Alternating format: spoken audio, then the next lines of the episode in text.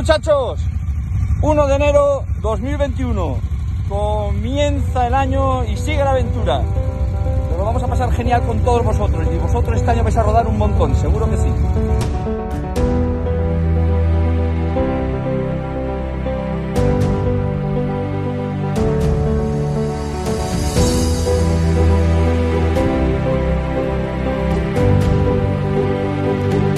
Bienvenidos a un nuevo episodio del podcast Estado Civil Motero, donde hablamos de motos, aunque no siempre, y damos rienda suelta a contenidos sin guion establecido, para no variar. Así que ponte cómodo y disfruta de una hora de desvaríos.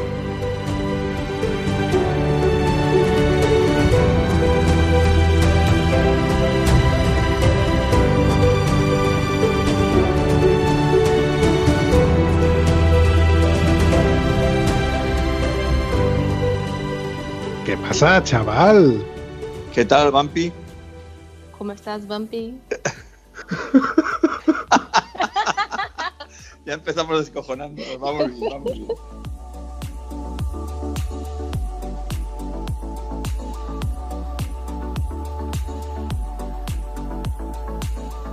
Para quien no sepa, que dudo mucho de que nadie sepa quiénes son estas dos voces, os voy a hacer una presentación un poco más eh, bueno, voy a dejar que se presenten ellos mismos. Aquí tenemos a Vicente y a Fernanda. Vicente, ¿cómo te presentarías tú a un amigo mío? Pues, a ver cómo me presentaría. Pues un amante de las motos, con la edad mental joven, con el cuerpo más viejo, pero con muchas ganas de hacer cosas y con muchas ilusiones, eh, que es lo que hay que tener en la vida. Ilusión por hacer lo que sea, cada uno lo que le guste. A nosotros nos gustan las motos, bueno, y muchas más cosas, pero como este programa sobre todo es de motos, pues hablemos de motos.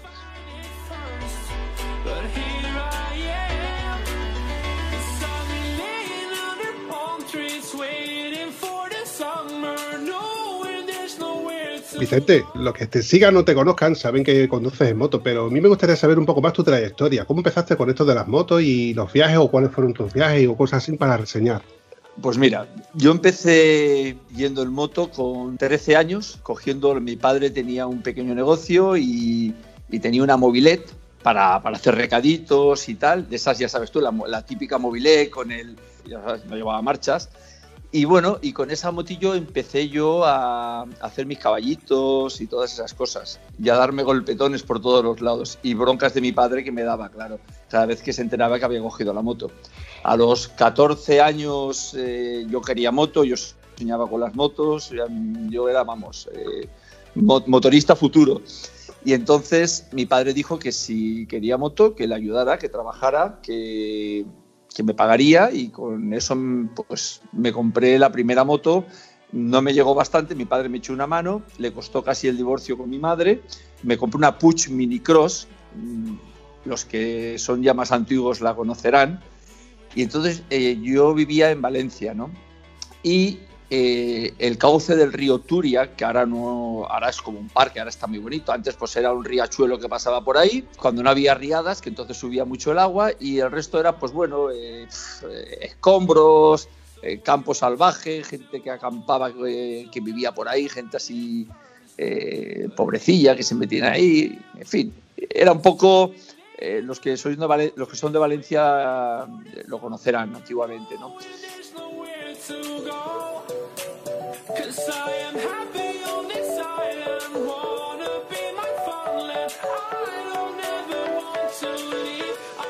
Y bueno, entonces yo cogí la moto, sin carne ni nada, lógicamente, y me fui al río a estrenar la moto. Y había pues unos escombros y yo digo, pues a saltar por ahí, esta moto es para saltar. Y con tal mala suerte que había una parejita de, de novios paseando, entonces di un salto con la moto atropellé al, chico y le clavé los dientes eh, en la cabeza de la chica. Me rompí la paleta, llegué a casa, pues imagínate, ¿no? Magullado, a todos tocados sin casco, manga corta, en fin, ya sabes cómo se iba antiguamente. Claro, pues imagínate el lío, ¿no? El, estreno, el estreno fuese. Y a partir de ahí mi madre y tú, para que, ya sabes tú, calentando la cabeza a mi padre, es que se va a matar con la moto, que tú sabes que este chiquito está medio loco. Y en fin, ahí empezó la historia de la moto. Luego ya, pues, tuve varias motos, eh, luego tuve una Bultaco, eh, luego tuve un, la primera moto grande que me compré con 17 años, había que llevarla con 18, pero yo ya con 17 fue una, Enduro, una Montesa Enduro 360, que era un maquinazo en aquella época. Era la primera moto que salió así. Estaba la Bultaco, la Pursan, luego estaba la, Montesa, ¿no? Eh, la 360 H6. Y con esa moto, pues bueno, pues, ¿qué te voy a contar? Ahí me volví loco.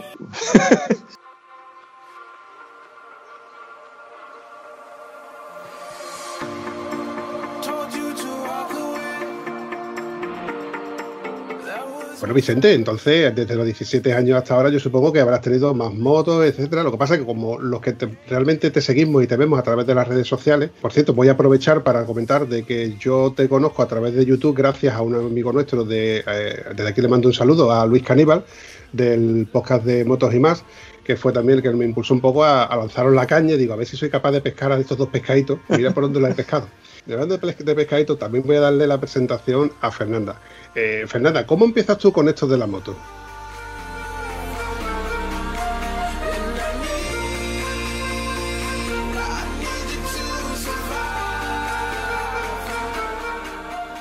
Bueno, ¿cómo he empezado yo? Pues mira, he empezado no hace mucho tiempo, porque tampoco es que me daría tiempo para más.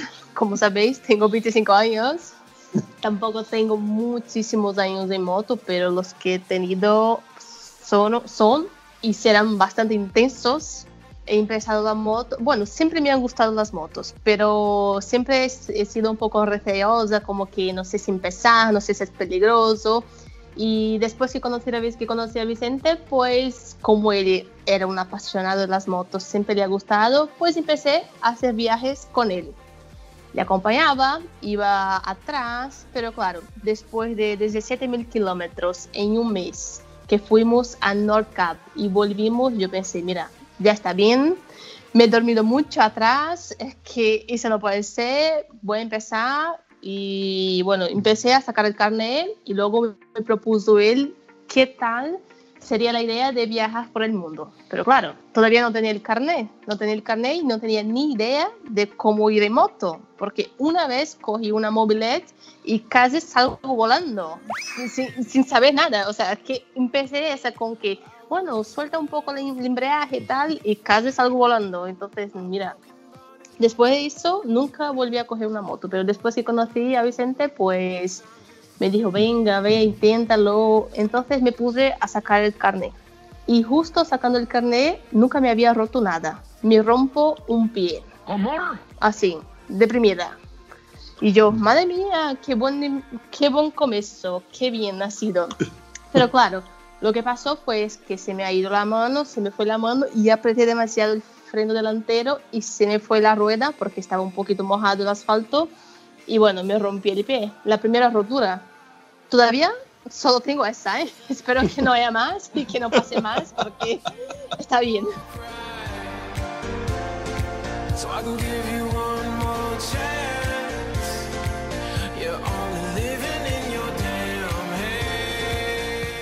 Vicente, yo sé que a ti se te da bien el tema de la edición. No, mm, tengo no, no, no, no, no, no se me da bien. ¿eh? Yo no tenía ni idea, yo estoy aprendiendo sobre la marcha. O sea, porque yo soy muy matado para, para, para la informática y para los ordenadores y todo. Lo que pasa que, bueno, pues cuando hay que ponerse, hay que ponerse. Así que vamos aprendiendo poco a poco. No, pero aún así te tienes mi respeto y yo te digo a ti que lo estás haciendo muy, muy bien y desde hace mucho tiempo. Mira, no sé cómo fue la casualidad que pusiste un, hace poco un corto en el que, en el que dice en el episodio 11 del, de YouTube pum, y se ve la caída en la que se cae Fernanda. Sí, y digo, hostia, ese vídeo no lo he visto yo. y lo pongo y digo, coño, pues ese vídeo vas contando, vas, narrando, lo vas haciendo, coño, lo está haciendo muy bien y está totalmente bien editado. Incluso metes eh, eh, clips eh, de, de, otros momentos, los insertas ahí y, coño, está muy bien porque es entretenido, no es aburrido de decir, voy a dar un poquito para adelante, ya estoy, ya estoy aburrido de ver esta carretera que, que no tiene nada de contenido. Eso es. Sí, procuro hacerlos. Claro, es, yo creo que es una de las partes más complicadas de la edición, ¿no? Cuando tienes que... Hay que poner un poquito de todo, pienso yo, para que no aburra, ¿no?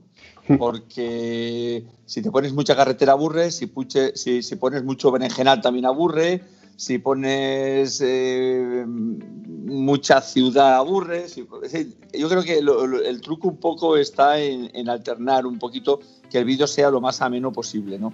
Para que la gente se enganche al vídeo y lo acabes de ver. Nos pasa todo cuando tú pones un vídeo de YouTube, como a mí me pasa mucho, no sé a ti, ¿no? A lo mejor cuando eh, voy a ver algún vídeo de algo que me interesa y empieza a lo mejor, es que empiezan ahí, que se enrollan media hora antes de tal, y es que ya lo cortas, ¿no? Ya, ya no, a lo mejor es interesante, pero ya no lo ves, ¿no? Si no te enganchas desde el primer momento, no haces tapping automáticamente, sí. O lo pasas para adelante. Sí, yo eh, creo que esa es eh, la clave un poco.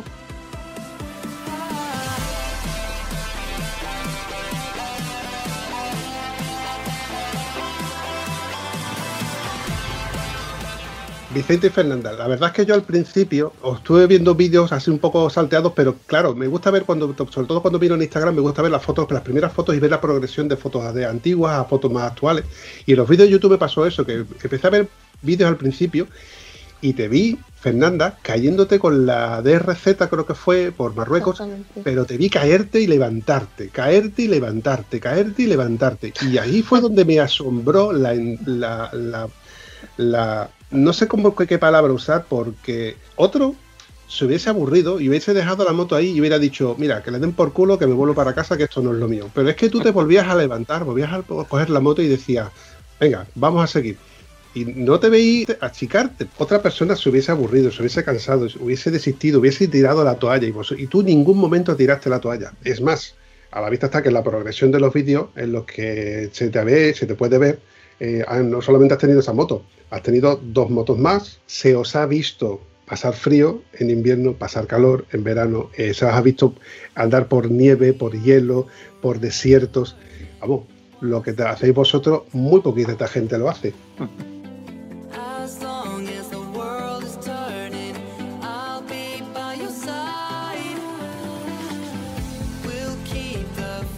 Sí, bueno, la verdad es que me he caído muchísimas veces y mira, con la magia de la edición no ha salido las veces que me he cagado en todo, que he dicho todas las palabrotas posibles, pero mira, yo creo que es algo que me gusta y puedo caerme 50 veces más y seguiré levantándome porque me gusta, la verdad es que me gustan mucho las motos y la diversión, toda la emoción que te da, creo que no es comparable con otras cosas sí que hay muchas cosas que te dan emoción, pero esa, la emoción que te da la moto es una emoción totalmente diferente. Y bueno, creo que de ir por, por desiertos, por, por, zonas muy, muy frías, pero bueno, tiene su encanto. Y, eso que los vídeos de, del norte de Europa no han salido, hicimos un corte en el capítulo creo que 80 y algo, hasta el 100 para hacer toda la parte, hicimos todo el invierno hasta Kaliningrado, eh, en pleno invierno, en enero, en febrero, imagínate, ¿no? Y bueno, estoy buscando un hueco para, para ponerlos. Íbamos muy retrasados, íbamos casi con un año de retraso en los vídeos de edición, claro, no podíamos llevar tanto, entonces hice un salto en la edición y poco a poco iremos poniendo los otros vídeos, a ver si tenemos un ratito para hacerlo, porque es que lleva mucho trabajo, mucho, mucho.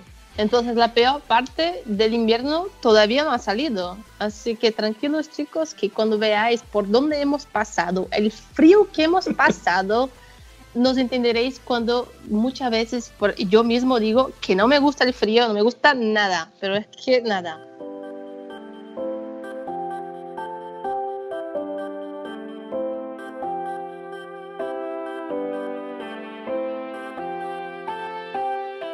Doy fe, Vicente, de que editar vídeos tiene su trabajito y te tiene que gustar lo que haces, porque si eres medio tiquismiquis como yo lo soy, que después de verlo digo, por aquí puede haber puesto otra cosa, lo que pasa.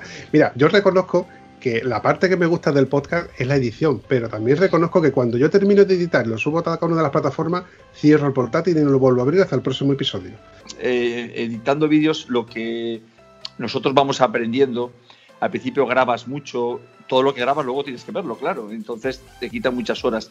Cada vez procuramos grabar menos y mejor. Eh, entonces, si empiezas grabando menos y mejor, la edición luego te resultará mucho más fácil. Si grabas mucho, mucho, demasiado, eh, eh, más costoso. Claro, y cada vez más, pues viéndonos, pues vamos nos dando cuenta de nuestros errores, de las cosas que tenemos que mejorar, el sonido, fallos que tenemos. Claro, no es lo mismo cuando grabas, cuando te grabas y no lo ves, o cuando no te grabas, que cuando te estás grabando continuamente, te estás viendo, entonces te vas pues observando y vas viendo cosas que haces que pues no deberías o mejoran, mejorarlas. Porque es que, claro, eh, ocurre lo siguiente, cuando uno va en moto solo y grabas, tú ya estás pensando, vas a hablar a la cámara y te resulta como más fácil. Cuando vamos dos, nosotros tenemos conversaciones que a veces nos hablamos entre nosotros. Tú sabes que Fernanda es brasileña, yo soy español, yo también hablo portugués porque he vivido en, Brasil muchos años. Entonces, claro, eh, eh, ella hace un portiñol, yo hago otro, tenemos palabras que entre nosotros nos entendemos, pero cuando yo voy a editarlo digo, esto no puedo poner porque no lo entiende nadie. Entonces... Nuestro propio idioma. Tenemos como un idioma propio, ¿no? Entonces hemos de mejorar claro, y estamos hablando y, claro, no estamos pensando que, luego lo vamos a poner eh, en la edición. Entonces, eso es lo que más nos cuesta y hemos de pensar un, poco eso. Pero intentamos narrar eh, nuestro, nuestro día a día, nuestras discusiones, en fin, cuando va una pareja en viaje realmente, como es realmente, lo más real posible sin intentar montar películas. Porque tú puedes... Eh, tú puedes hacer un vídeo montando una película si quieres, mejor o peor te saldrá. Eh, pero nosotros lo que tratamos es de ser realmente, pues, eh, como somos y natural como somos, con nuestros errores, con nuestras risas. Eh, y bueno, y creo que esa es la esencia de nuestro canal también.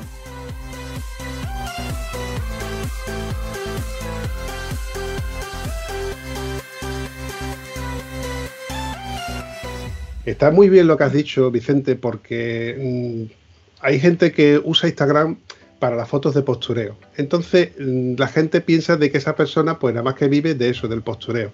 Y entonces, esto, este podcast, por ejemplo, le da la oportunidad a la gente a expresarse como realmente es, no como quieren que se vean a través de los vídeos de YouTube y demás donde hay cierta edición. Yo precisamente te puedo decir de que yo he visto vídeos en los que os he visto vosotros cocinando en el suelo cuando no estabais ni siquiera ni de camping porque tenéis que cocinar en el suelo porque no os daba tiempo. ¿Cuántas veces? muchas, muchas. No sale todo tampoco, pero claro, no puedes en un día, eh, o sea, en una semana cocinas un montón de veces, no la vas a poner todo, si no parecería un curso de cocina. Pero bueno, pones algo, ¿no? Ojo, que me consta que Fernanda hace cursos de cocina en Instagram. Hombre, mira, la verdad es que hice un curso de cocina al llegar a España porque no tenía ni idea de cocinar. Y mira, me encanta comer. Y si yo no cocino, yo no como y Vicente tampoco. Entonces, ya que voy a comer, ya que voy a cocinar, pues cocino algo que me guste e intento hacerlo bien. Claro, aparte, yo le dije cuando llegó, a, cuando, mm. vinimos a España, dije, mira, mm. me gustas muchísimo, mm.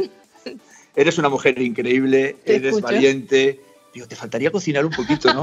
Entonces, hombre, yo sé que puede sonar un poco machista eso, pero yo, es que ya soy un poco antiguo, entonces, y digo, ya si cocinara sería la leche. Y como a ella le gusta comer mucho, y digo, yo cocinar lo llevo fatal. Así que, en fin, pues esto es lo que hay. Y hice un curso de cocina y la verdad cocina muy bien. Que conste que lo hice por mí, el curso. Gracias. Cariño, las cosas como son. No, no, no hay que ser sinceros. Claro, porque come muchísimo. Ahí donde la ves delgadita, no, sea, no veas cómo trae. Y habrá dicho, joder, si no voy a morir de hambre, así que por la cuenta que le trae. Y a mí la verdad es que me va muy bien, ¿eh?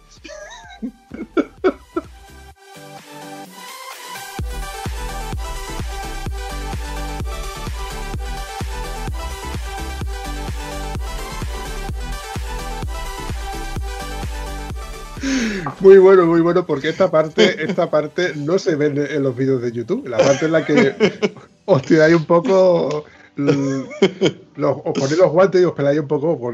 pero bueno, me consta de que Fernanda, eh, porque claro, Fernanda tiene su parte de, su red social, que es Fernanda Forever, y Vicente tiene la parte que es Viajando por el Mundo. ¿Qué dice usted? Eh, tenemos un canal que es La Vuelta al Mundo del Moto. Que es en conjunto. Eh, que es de los dos. Y luego aparte, Fernanda, pues tenía el canal que ya lo tenía antes eh, de hace tiempo y bueno, pues también va poniendo cosas ahí. pienso, pienso, que como hay ya una cantidad buena de personas que me sigue, pues sería una pena desperdiciarlo. Entonces, pues eso, ponemos los dos, pero vamos, eh, es el de Vuelta al Mundo es conjunto de los dos y el otro es de ella, que también pues hago a veces, en fin, pero bueno, es un canal que tiene. Claro, lo utilizo también para redireccionar a las personas al nuestro, para que se conozca, porque nunca es de más, nunca hay personas, nunca hay demasiadas personas, entonces es una forma de apoyarlo al Vuelta al Mundo en moto. A lo que venía yo a referirme con, esto, que, que, me voy divagando de una cosa a otra, es que, claro, Fernanda usa mucho su, parte social de, Instagram para poner lo que cocina, las recetas, etcétera, que esa parte está muy bien, pero claro, yo a mí me da que a mí que me, da que pensar de que mientras que Fernanda está cocinando, eh, Vicente está editando, con lo cual esto, las relaciones se, se compenetran de, ese modo. Uno está vigilando las presiones de la rueda, que no nos falte combustible, eh, la edición, cosas así. Ella a lo mejor se encarga de. A ver, Estoy, estoy, os estoy separando un poco de, esta pelea. ¿eh? sí, sí. nos repartimos el trabajo, nos, nos, solemos repartir el trabajo y esto es fundamental en una pareja para que la relación fluya. Claro, porque... en un momento dado también siempre se puede poner uno en el sitio del otro. Sí. Y cambiar las tareas. Claro, pero oye, si a mí se me da mejor unas cosas y me gusta más unas cosas y ella otras, pues es lo mejor. Entonces, aunque los dos sabemos hacer todo, mejor o peor, bueno, yo lo de cocinar así, así, eh, pero bueno, que, lo hacemos entre los dos las cosas y además cuando viajas en moto tienes que repartir el trabajo, incluso si vas con un compañero, no tiene por qué ser tu novia o tu mujer o una amiga, ¿no? Eh, vais un grupo de amigos, un viaje largo y las tareas diarias, pues eh, lo suyo es compartirlas y que cada uno haga lo que mejor se le da, si es posible, y ya está. Eso es así, compadre. Eso sigue siendo así. Eso es así.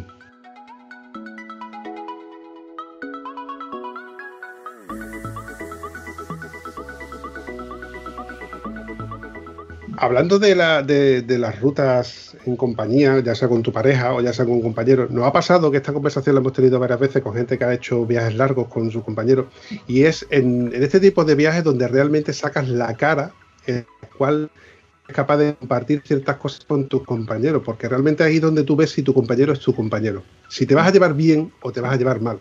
Si ya es difícil llevarte bien con tu compañero de viaje, llevarte con tu compañera puede llegar a ser nefasto, porque yo, o sea, yo entiendo que en ciertos matrimonios se pueden llegar a degradar porque estén mucho tiempo juntos, que hay veces en lo que interesa o viene bien que estén cierto tiempo separados, el tiempo que está todo el mundo trabajando, o cuando está a lo mejor ejerciendo sus actividades, no sé, de deporte o cosas así. Pero cuando pasáis tanto tiempo juntos, yo creo que hay personas en las que chocan. Y me estoy hablando, me vengo a referir a compañeros de viaje. Si encima de que sois compañeros de viaje, sois pareja, eso ya es un hito. Y vosotros dos lleváis mucho tiempo conduciendo juntos. Llevamos, fíjate, llevamos juntos, viviendo juntos seis años, todos los días, y tres, que, y ya casi tres años viajando, que ya es en. O sea, antes ya estábamos juntos todo el día, pero es que ahora, desde estos tres años últimos, pues imagínate, las 24 horas, los siete días de la semana, ¿no? Intensivos. Y eso es. Mm, eh, claro, tú sabes que cuando más divorcios hay es después del verano, ¿no?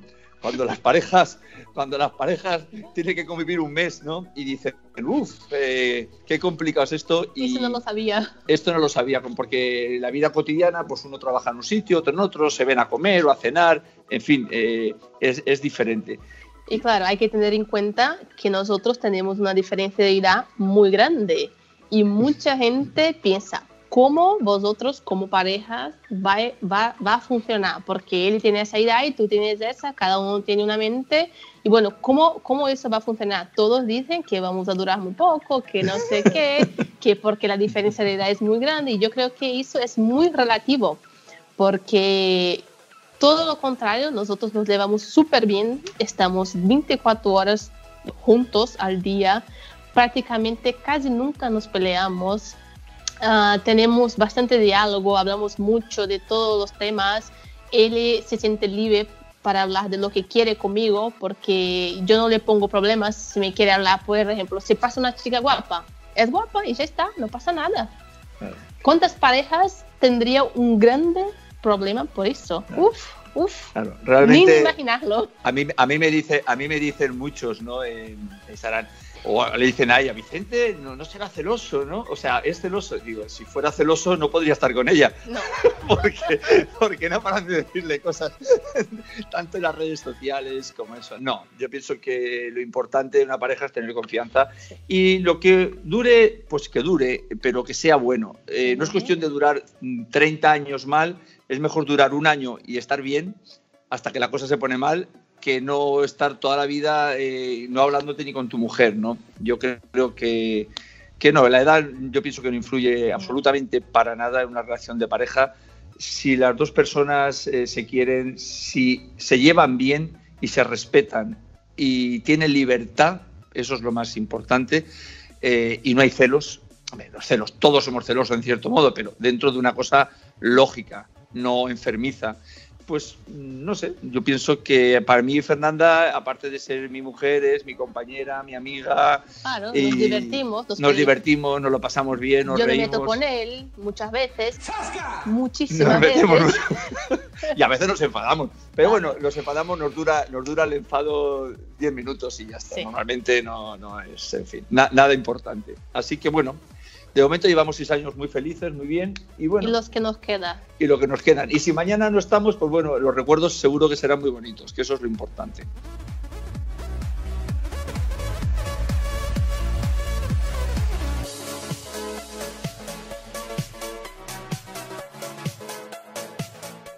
Fernanda, sí que es verdad que una relación entre dos personas que conviven tanto tiempo juntos, que hacen tantos kilómetros juntos, porque tú, Vicente dice, no, llevamos seis años juntos, no, seis años trasladado o transmitido o compartido, eh, convertido en kilómetros, son muchas Uh. horas al día.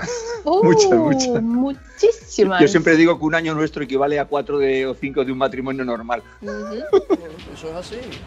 Que los pimientos son asados. Y las papas fritas. Mira, recuerdo una situación de un vídeo, así aleatoriamente que yo os recuerde, y os vuelvo a decir que pido- os pido perdón porque no puedo recordar los ciento y pico de vídeos que tenéis.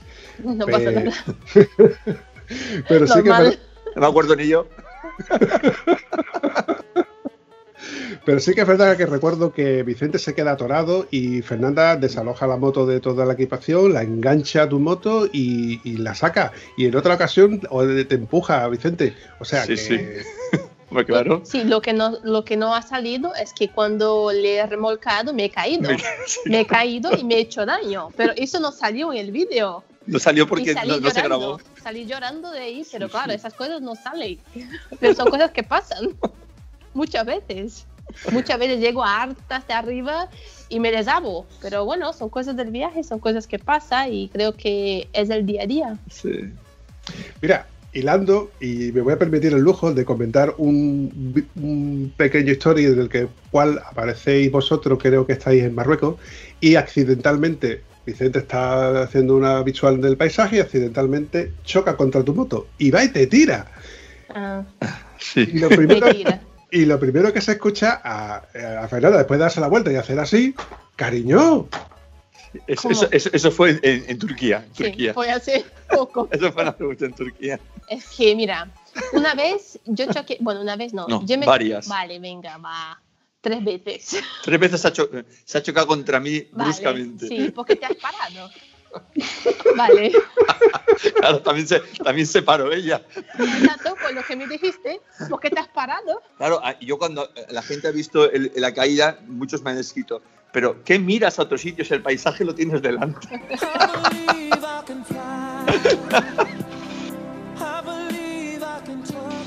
Yo estaba mirando una mezquita para ver si entrábamos y en eso Fernanda paró y me la llevé por delante. Y ella, y ella a mí se me ha llevado ya varias veces ya. Claro, pero qué pena, mi moto nuevecita al suelo, qué dolor, pobrecita, que no tiene la culpa. Ah, Ahí se enfadó un poquillo, pero nada, sí, ya se le pasa. No me enfadé, lo único que he dicho más así de tono ha sido el cariño y ya está, Sí. se acabó. Yo me enfadé mucho más una vez que, que me atropelló. Una de las veces que me atropelló, Uh, se enfadó me enfadé muchísimo. bastante porque... sí, El sí. enfado duró Aparte, sobre todo que noche. No, sobre todo porque se, se, o sea, fue un golpe fuerte que me dio, se cruzó ya al otro lado de la carretera, menos mal que no venía nadie, acabó cerca de la cuneta, en fin. Pero mira, fue peligroso, puede haber sido gracias, gracias a eso, porque le, le, le, desloqué la maleta, gracias a eso hablamos con Gibi y ganó maletas nuevas.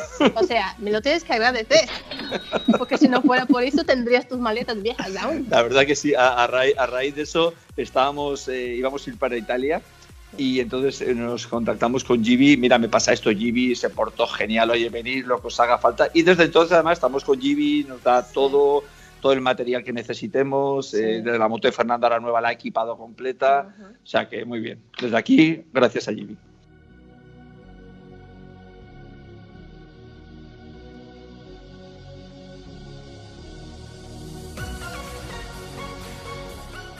Si quieres que te cuente alguna anécdota. Hay una muy buena, muy buena, que no ha salido en los vídeos, pero saldrá. Eh, ¿Cuál? Era en Ucrania. Tú sabes que hay una.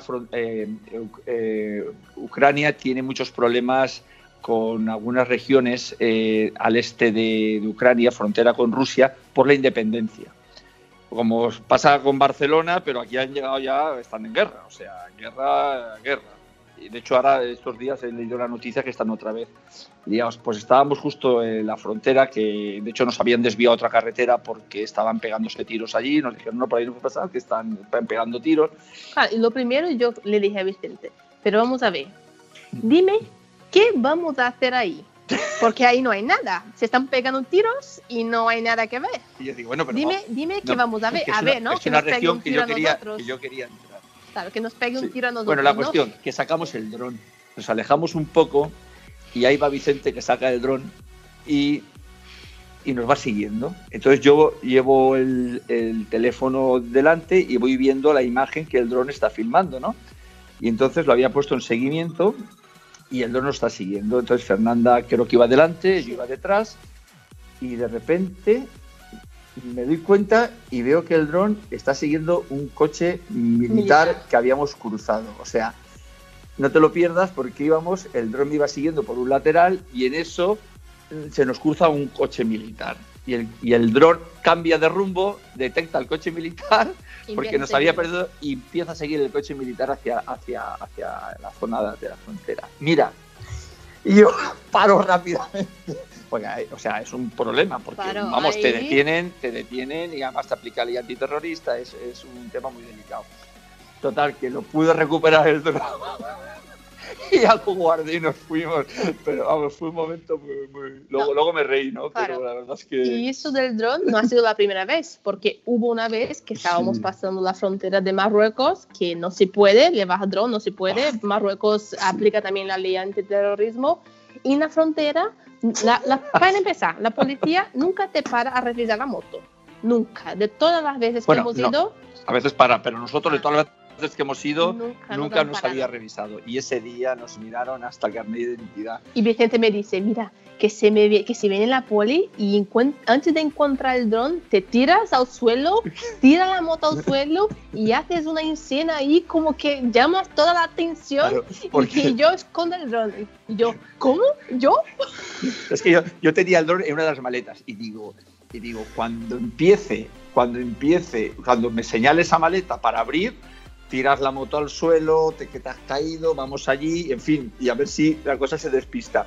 Total, que me empezó a mirarme una, miró a, Fernanda entera todas las maletas, luego empieza conmigo y me señala de entrada la maleta donde estaba el dron. Y yo automáticamente, yo hablo francés, pero yo como es que no entendía nada, empiezo a sacar la bolsa que tenía atrás. Y él, no, no, la maleta. Y yo, y yo ni caso, empiezo a sacarle calzoncillos, empiezo a sacarle todo allí. Y no, no, eso.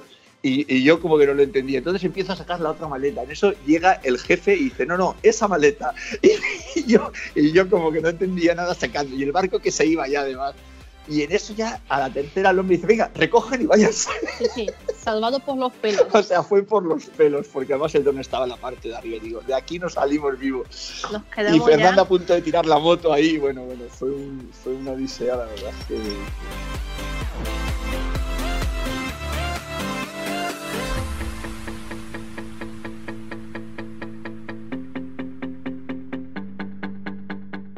Eh, Sí. Vicente, te voy a hacer una pregunta a ti, pero no le vale para Fernanda. Y Sí. luego Fernanda me la va a contestar.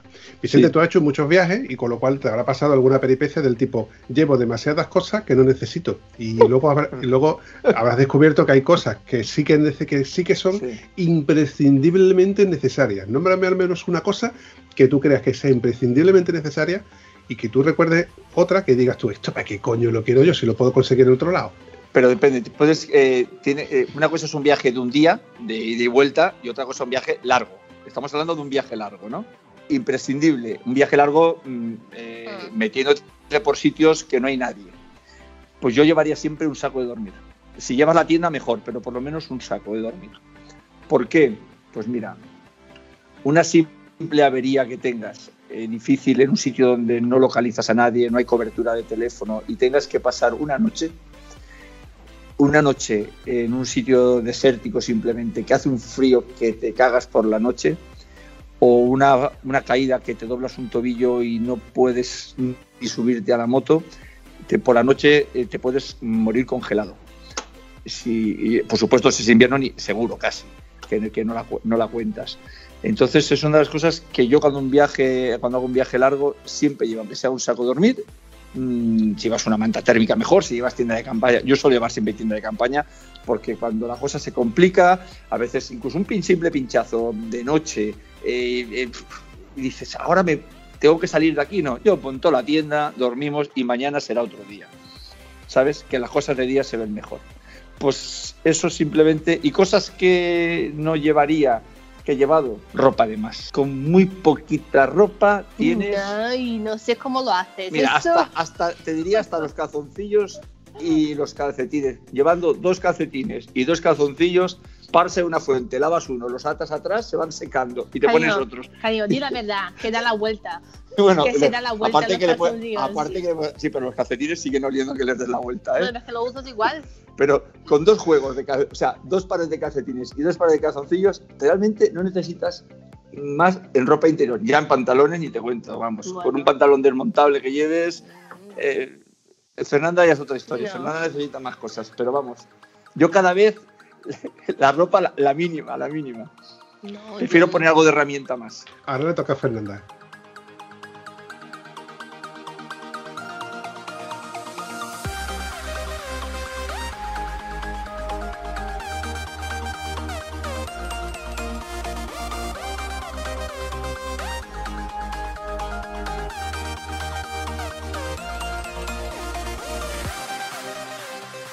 ¿Qué cosas has llevado? Que digas tú, ya esto no necesito llevarlo por encima porque lo puedo conseguir en otro lado o no es necesario tener que llevarlo en un viaje largo.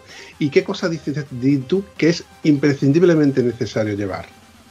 Vale, lo prescindiblemente necesario. Yo diría que una navaja. y me mira a mí siempre. Pues si quiero asesinar a alguien o pinchar a Vicente, porque es, bueno, es broma. Pero bueno, nunca se sabe. Vale, no, cariño, no te hago nada. Yo no sabes que te quiero mucho. Que luego no duerme conmigo, ¿eh? Que se va a la otra habitación. No veas tú. Bueno, una navaja, porque vamos a suponer que es verano y no necesito un saco de dormir. Una navaja porque pues siempre necesitas pues cortar algo o una navaja, un Victorinox que viene muchas cosas y siempre te puede facilitar la vida para cuando estás en la moto. Tiene muchísimas cosas y siempre te ayuda. A nosotros muchas veces nos ha ocurrido. Sí, sí, la verdad que sí. Y lo que no llevaría, pues mira, lo que no llevaría. Zapatos de tacones. Vale, lo he elevado. Oh, bueno, eh, eh, pero la lancería también cuenta. Bueno, no, no, eso cuenta. Bueno, la lencería la puedes llevar, ¿eh? pero, pero no es necesario.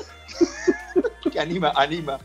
Pero no es necesario. Y tú sabes que a, a más edad necesitas más motivación.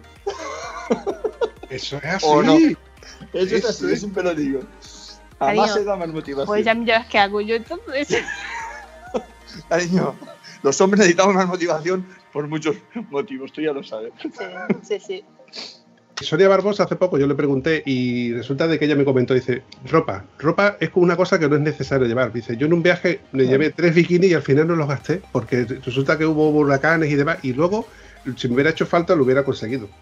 Sí. Mira, a Fran Pardo, por ejemplo, me dijo que para él una cosa que es imprescindiblemente necesaria era un paquete de toallitas. Que lo mismo te sirven para lavarte la cara, para lavarte las manos, para lavar, para, lavar un, pin- Sí. para después de un pinchazo limpiarte las manos o para incluso limpiarte una herida.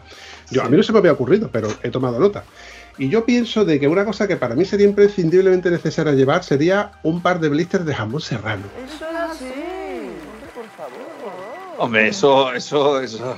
O, o atún. Y si estás en un país árabe más, porque Sí. no encuentras jamón, ni, ni vamos, ni pagando la precio de oro.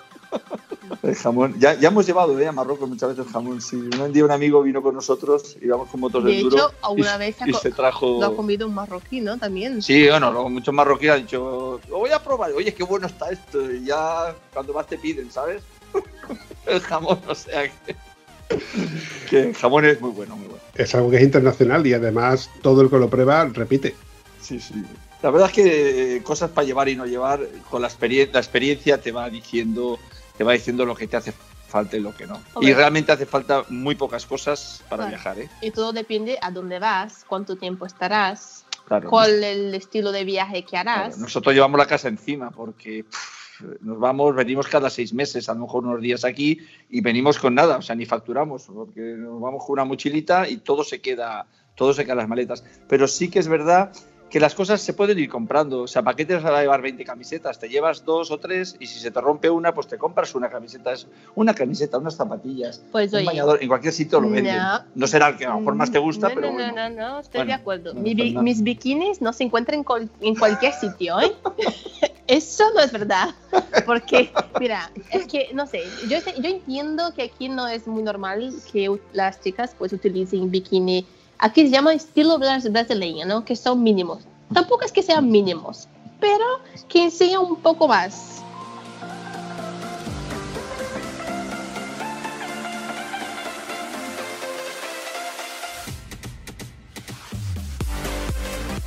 Pero normalmente cuando yo viajo, los bikinis que encuentro son como calzoncillos de hombre. ¿Cómo puede ser tan grandes así? En Brasil se lleva el calzoncillo que se llama filo dental. Hilo hi- dental. hilo dental. O sea que solo te tapa la rajita, ya lo sabes, la rajita del culo. Lo que tiene que Y en tapar. Brasil eh, todo el mundo va con, todas las chicas llevan esos bikinis. Entonces cuando ven un bikini tipo español más grande, dicen, estos son calzoncillos, no bueno, en portugués. ¿no? Calzoncillos, estos, son calzoncillos. Entonces a ella le gustan esos, se los compra en Brasil. Y no lo encuentro en cualquier sitio. Entonces se los lleva. Pero bueno, la verdad es que eso ocupa muy poquito. O sea, tengo con un bañador mío ella puede llevar seis bikinis de esos. Sí.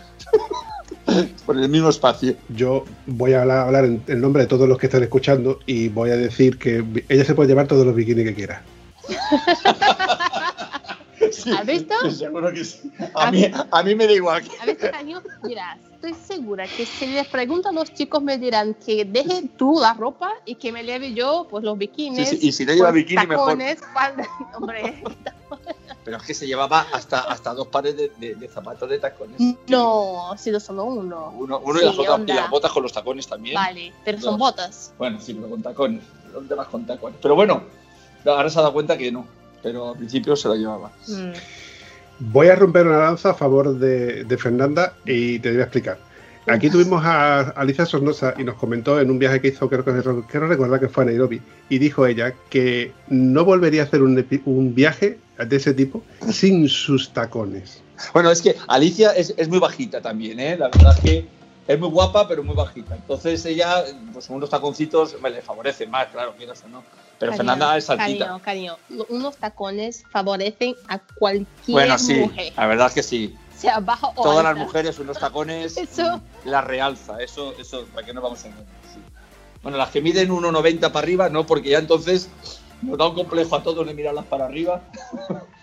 Pero en fin, sí, eh, sí, la verdad es que. Pero bueno, Fernanda, últimamente ya no hay sitio, porque yo ya le he dicho, mira, este es el sitio que tienes tú misma, ¿sabes? No, es así que funciona. Y aún así siempre ocu- ocupa parte mía. No. No, no, no, no, no.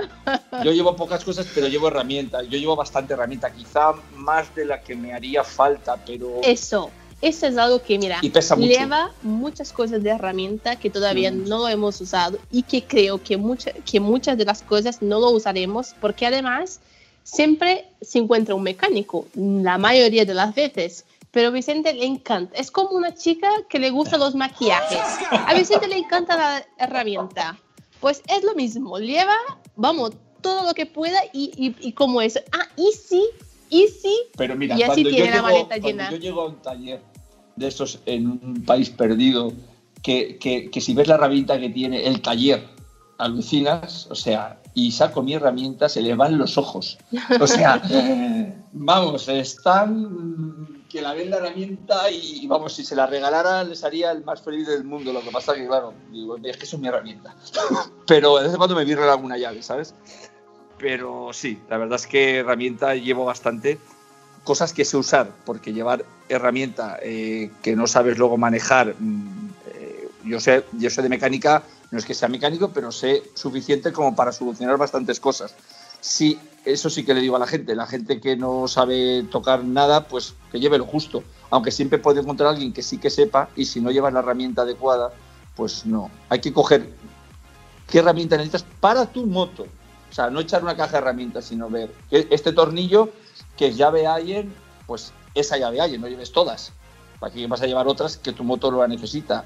Llaves fijas, lo mismo. O sea, ahora, bridas, alambre y cinta americana, imprescindible de todo el mundo.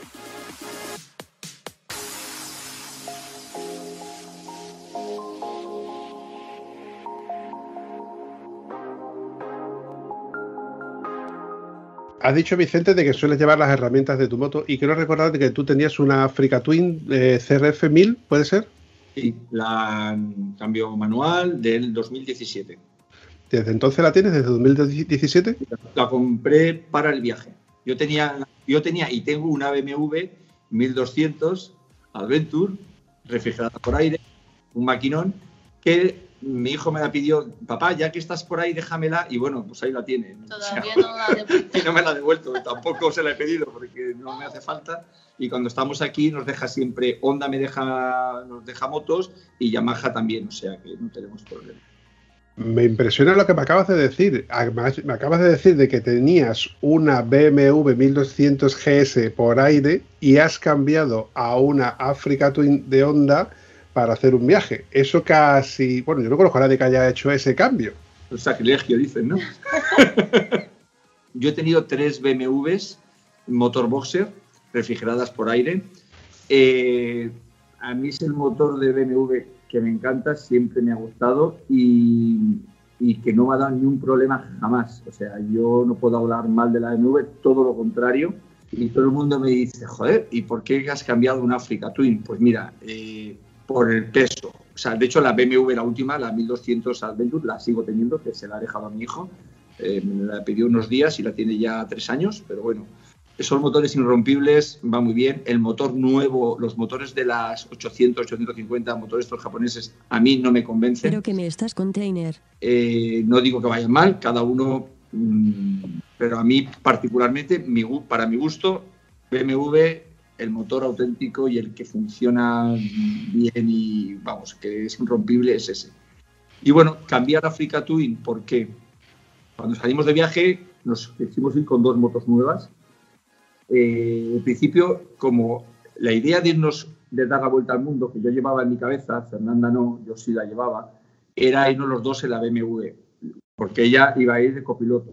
Cuando vinimos de, dimos una vuelta a España, 4.000 y pico kilómetros, luego nos fuimos a Cabo Norte, 17.000, ella de pasajero, eh, y me dijo que muy bien, que nos dábamos la vuelta al mundo, pero ella si no llevaba una moto, me No parece iba. que me iba solo.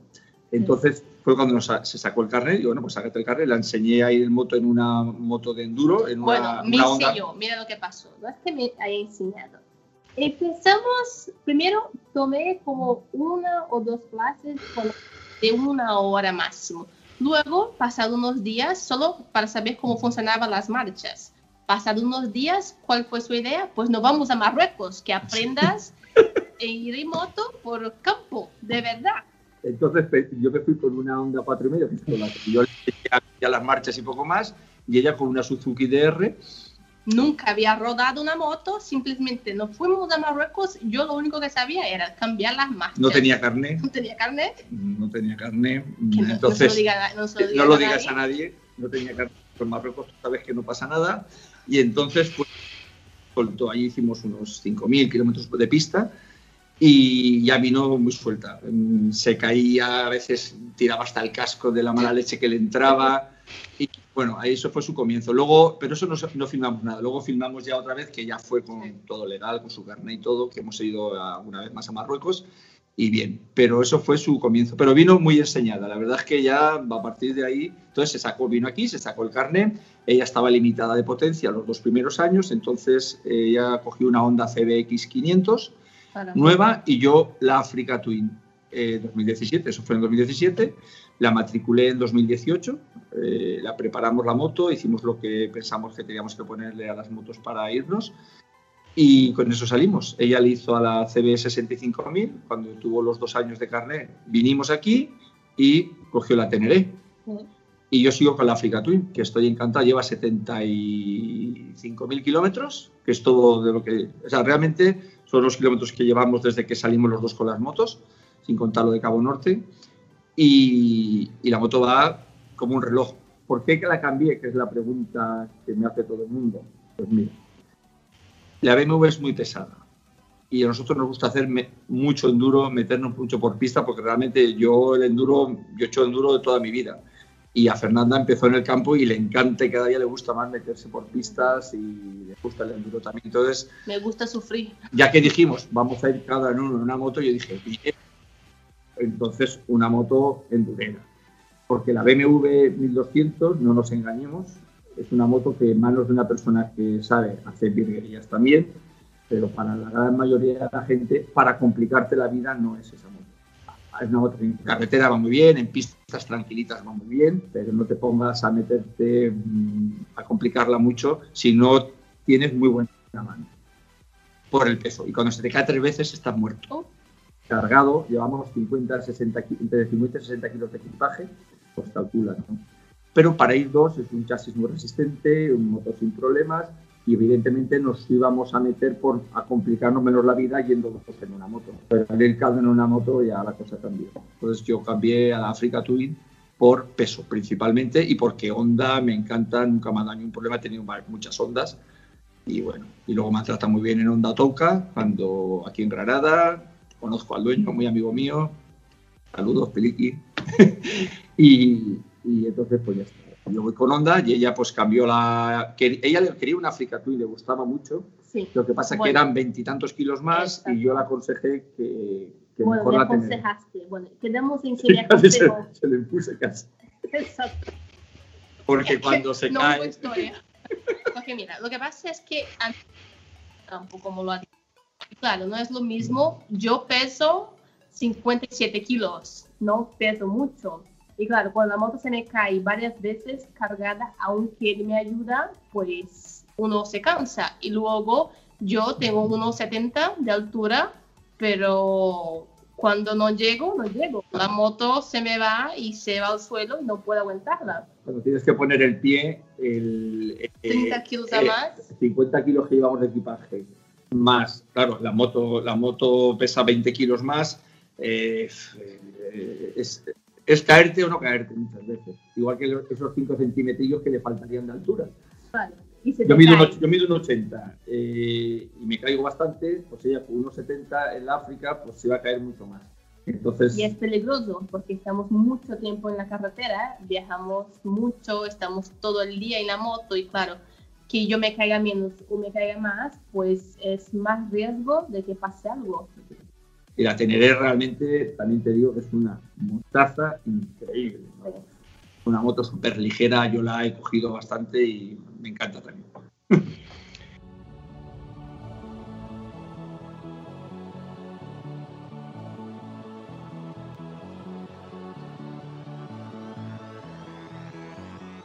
He de reconocer de que la T7 desde que salió me tiene enamorado. Y la verdad es que Fernanda cuando hice ese cambio me alegré muchísimo porque creo que fue un acierto, entre otras cosas porque la carencia de motor de la CB eh, cuando va cargado es lo que yo creo que le restaba. Y en esta moto tiene lo suficiente como para que la moto no se quede corta y evidentemente tampoco es la África, que es una moto demasiado pesada. Para ir en solitario con equipaje yo creo que es la moto perfecta, la T7. Y Vicente, te voy a tirar la mano al cuello la próxima vez que me digas que mi moto es china. El motor es chino. Que vamos, que los chinos te hacen cosas muy bien también, ¿eh? Yo sobre todo también quería una moto sin electrónica. Eh, para mí incluso la África, la mía es la básica, no lleva nada más que control de tracción, no lleva ni curvas de potencia ni nada, mm, es manual, eh, no es eh, automática y yo quería una moto mm, simple, ojalá, vamos, ya te digo, le sobran cosas.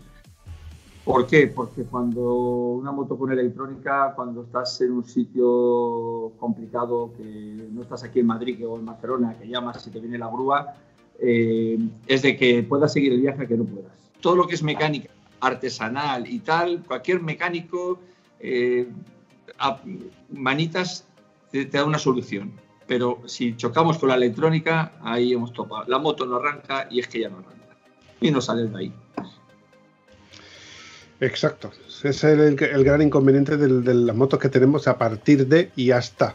Eh, a partir de cierta de cierto año ya tenemos esa problemática con las motos de con las autodiagnosis y demás, donde tenemos que andar muy pendientes de, de que no se nos moje, de que, de que pasen sus revisiones y de que bueno, de que no nos pase nada. Tenemos que rezar. Evidentemente la fiabilidad de, marcas como por ejemplo Honda, que es una es pionera en es, perdón, es puntera en, fiabilidad, porque he visto las, las estadísticas, y es junto con Yamaha, son las dos marcas que más fiables están en el mercado, por debajo, o sea, muy por encima de, de BMW. Lo que pasa es que BMW, yo, yo, yo, que conste que tengo BMW, pero nunca me voy a casar con BMW. Yo, BMW lo que pasa es que tiene un, ¿cómo se dice? Tiene un marketing que hace que se vendan solas. Hoy en día todas las motos son buenas. A mí no me dicen, es que esa moto no vale. Todas son buenas. Ya buscas, depende de lo que busques. Yo para qué, nosotros para qué queremos electrónica Para darnos problemas, nada más. Para darnos problemas. O sea, no nos, no nos va a hacer ningún bien. a. Yo para qué quiero una curva de potencia, qué quiero, si es que me sobra todo eso. Es más, yo me llegué a plantear irme con una moto refrigerada por aire, no sé, desde una KLR, una ADR 650, eh, de segunda mano, me da igual que tuviera los años que tuviera, le pegaba un buen repaso al motor y a funcionar. Porque son motos simples que con eso vas al fin del mundo, no necesitas más. Y luego ten en cuenta que nosotros eh, vamos de carreras, vamos a no caernos eh, lo menos posible, aunque nos caemos mucho, no vamos jugándonos el pellejo en la carretera, porque todo el día, todos los días hacemos 300 o 400 kilómetros, con hay días que solo hacemos 20. Pero bueno, que todos los días estamos montados en la moto por países diferentes, por eh, cada uno conduce como le da la gana y evidentemente a más va el cántaro a la fuente, más se puede caer y romper. Entonces tenemos que tener mucho cuidado. No vamos deprisa, normalmente vamos en ruta, en carreteras, no cojamos autovías o autopistas, salvo una extrema necesidad, si vamos por carreteras comarcales que son de cualquier tipo. Y vamos a entre 80, 100, 110, no, no corres más, no necesitas una moto que corra más. Mucha gente está equivocada, piensa que para viajar necesita una mo- un motarraco de... No, no, no, no, en absoluto. Es más, es más, yo me iría hasta en una 400, una 450, porque lo que sí que hay que valorar en un viaje es el peso. Si te quieres complicar la vida, ¿no? si te gusta meterte por pistas, por sitios complicados, pues, el peso es fundamental y el peso solo lo vas a- vas a irte a una para reducir peso a una monocilíndrica y una moto de 130, 140 kilos, pues ya estás limitado a, a una 400, quizá a una 500 máximo, pero que te sobra moto. O sea, esta es la pura realidad. Yo ahora, mm, si empezara, igual no me iba ni con la África, fíjate lo que te digo. Se iba con una Tenere. Me iba, no, máximo, máximo una Tenere, pero por el peso, no porque Honda, porque Honda a mí me encanta y yo soy muy de Honda, pero, pero incluso ni la Tenere, a lo mejor me cogía una ADR, de una, pasa que ya no se fabrica aquí, aquí no se importa por el, Euro 5 y todas esas cosas del Euro que sacan ahora, pero me la compraba en otro sitio y o de segunda mano, eh, si encontraba algo que estuvo bien y con una moto, una, cuatro, una DR 4,5, 130, 140 kilos máximo, no más. Porque no necesitas más moto, ¿eh?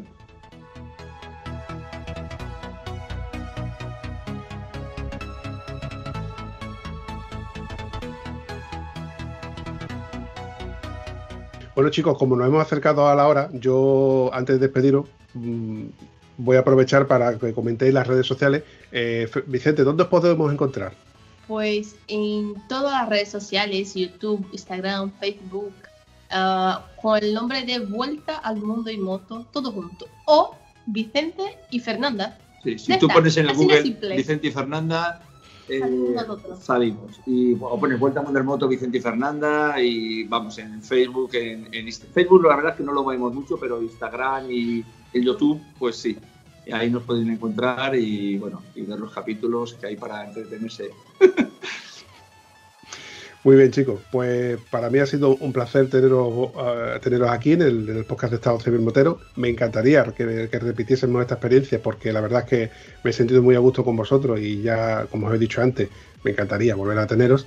Y en fin,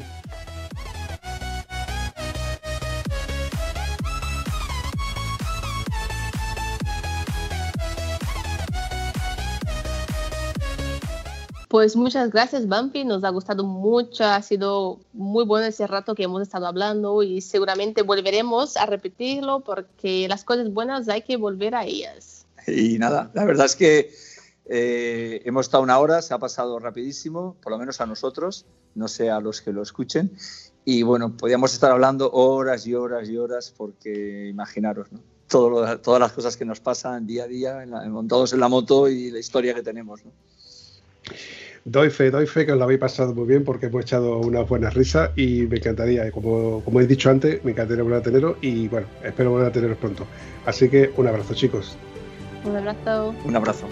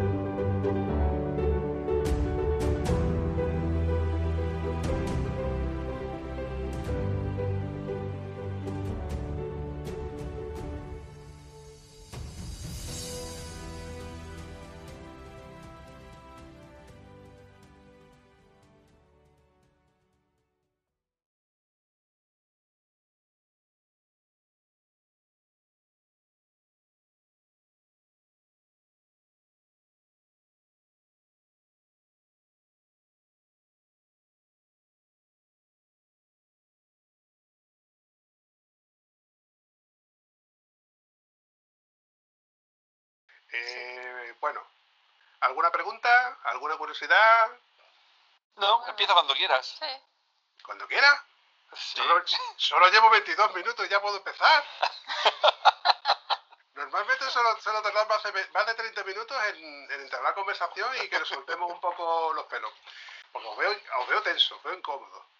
No, no, para Yo, yo ya me he plegado las piernas de aquí, estoy ya ¿Qué va? comodísima. Yo, yo estoy acoplándome, yo estoy acoplándome aquí en la silla, como no nos podemos separar mucho, pero estamos aquí apoyando el uno No, en el no, otro. no, pero oye, que no te acomodes mucho porque se duerme, ¿eh? Que se duerme sentado. Entonces, no te acomodes mucho. Tortilla de patata, con cebolla o sin cebolla, Vicente. Con cebolla Con y ajo. cebolla, con cebolla. Y ajo. Y si le pones ajo también. Porque lo hago yo, entonces como yo haga. Eso es así. Eso te- Así, me así. encanta. Y, y ya está.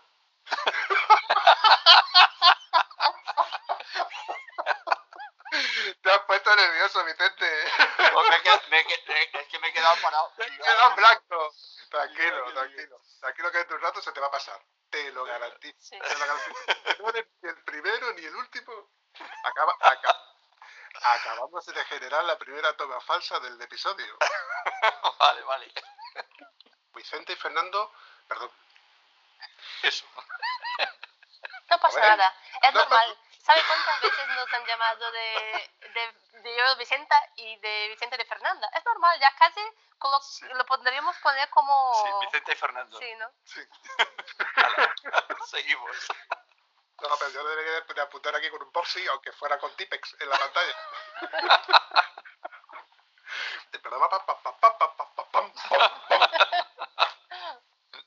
Ay, menos mal que luego la varita mágica de la edición soluciona muchas veces.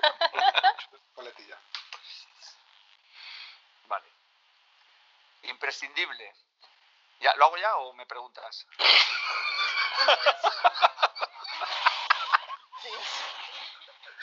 Esto también me va a tomar falso. Vale.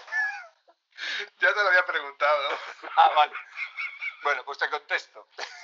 Mira, eh, en un viaje largo. eh, ay, Pequeño inciso. Os dije que os lo ibais a pasar bien. Sí, sí. ¿Te acuerdas, al reímos, principio. ¿Te acuerdas al principio que te estabas trabando, que te dije, no te preocupes, que dentro de un rato te lo vas a pasar bien y te Sí, vas a soltar? ¿Te acuerdas que te lo dije? Sí, sí, sí. Pues yo me alegro de que lo estéis pasando bien. Porque sé que, sé, sé que estáis disfrutando los dos. Hilando. Mira,